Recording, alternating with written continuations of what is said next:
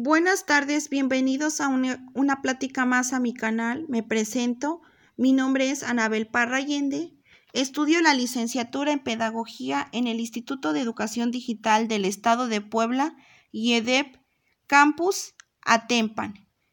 Actualmente curso el séptimo cuatrimestre. Pertenezco al grupo A. El día de hoy platicaremos sobre la innovación educativa. En los tiempos actuales, la educación ha ido evolucionando de una forma eficaz. De esta manera ha ido surgiendo las distintas actividades nuevas que ayudan para su mejor comprensión de los temas que se tienen en un plan de estudios y con la ayuda de plataformas educativas. Dando seguimiento a nuestro tema, explicaré qué es la innovación. Es un proceso de transformación de elementos, acciones, servicios ya existentes para el uso práctico y de mejor comprensión para una actividad creativa, a lo que realicen todas las personas que se tengan las diferentes habilidades. Se trata de cambiar las formas de aprender, pero a la vez de experimentar algo nuevo y con una mayor estrategia para tener calidad y un mejoramiento de, de, lo que se tiene. En este caso, la innovación tiene un proceso, que es la creación, la organización, la tecnología, el mejoramiento y por último se da el servicio. Dando el concepto anterior, continuamos para definir qué es la, la innovación educativa.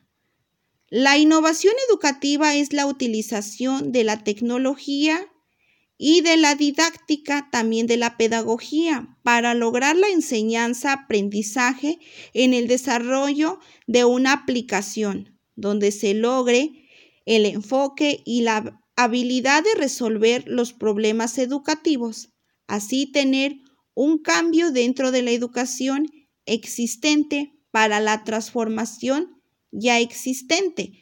Esto quiere decir que nosotros si ya tenemos una, una forma de trabajar, lo tenemos que actualizar a algo que no conocemos, pero a la vez tenemos que tener la capacidad de entender y de ver las nuevas formas de estar actualizado. Otro punto muy importante que se tiene es cómo se relaciona la tecnología y la innovación. En este caso es la proporción de herramientas de trabajo como las distintas plataformas donde se realizan actividades, del cual tiene una evolución con el paso del tiempo. Esto también influye por la globalización y los agentes del cambio y de esa manera incluye la innovación con el paso del tiempo para lograr una indagación correcta en las distintas actividades. La tecnología influye con las actualizaciones para las diferentes situaciones que sucedan en la sociedad. Partiendo de este punto, tenemos que definir cuáles son los retos de innovación que enfrentan las escuelas. En este caso se encuentra mejorar los procesos de enseñanza, la investigación, trabajar en pedagogías alternativas. Son algunos de los principales retos ante la nueva normalidad de la educación. Un claro ejemplo fue lo que vivimos con lo del COVID-19, la pandemia que afectó a todo el mundo. Ante esta situación se tuvieron los nuevos retos de la educación, ya que no se tenía una actividad este, en línea, sino que era presencial. Esto generó las nuevas plataformas educativas donde se implementó el uso de las TICs. Las TICs son el medio de las clases virtuales, plataformas como LMS, este Classroom, donde hay que mencionar que en algunos lugares donde no se cuenta con Internet, pues no tuvieron las mismas oportunidades de aprendizaje, porque no pudieron acceder a estas plataformas, sino que tuvieron que buscar otras formas de aprender, donde la mayoría de los docentes se tuvieron que adaptar a las nuevas normas y también los alumnos tuvieron que conocer más la tecnología y cómo funciona. En este caso hablaremos también por qué es importante la innovación en la educación. Es el principal fuente de crecimiento y de suma importancia, ya que al innovar está dentro de la práctica pedagógica y el educado logra este su aprendizaje en los contenidos. También es desarrollar competencias y mejorar el proceso de enseñanza-aprendizaje que se desarrolle en un aprendizaje significativo, donde sea más crítico el alumno, analítico y también sepa reflexionar. Obtener aprendizajes sólidos y actualizados conforme pasa el tiempo. Tener plataformas de trabajo como bibliotecas digitales donde puedan guardar libros, tanto maestro como alumnado, plataformas LMS, vuelvo a, mencionar, entre plataformas como Edmodo, donde se puede calificar, hacer exámenes y publicar trabajos. Otro punto muy importante es cómo se debe involucrar los diferentes agentes de la educación para promover la innovación educativa. En este caso se tiene que contar con los líderes escolares.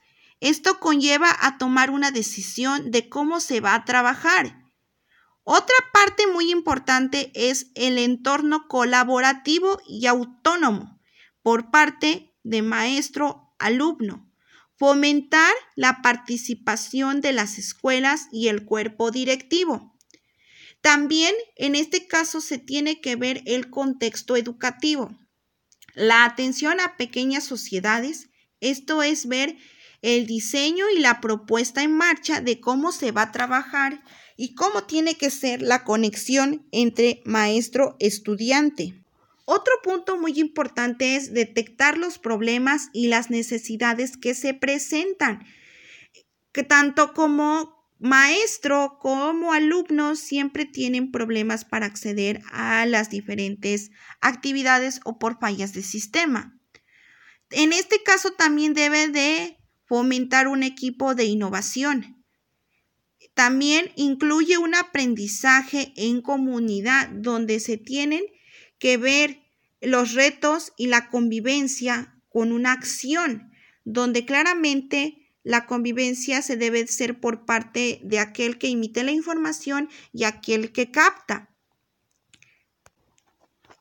En conclusión final, podemos definir que la innovación educativa se va desarrollando a lo largo del tiempo para garantizar una educación de calidad y tener acceso a los medios digitales donde se puedan realizar actividades de lo que se pida tanto para alumno como para maestro y sobre todo seguir una actualización correcta de cómo se maneja, de cómo avanza la sociedad en estos tiempos que claramente se tiene que ir desarrollando las diferentes habilidades para un mejor crecimiento.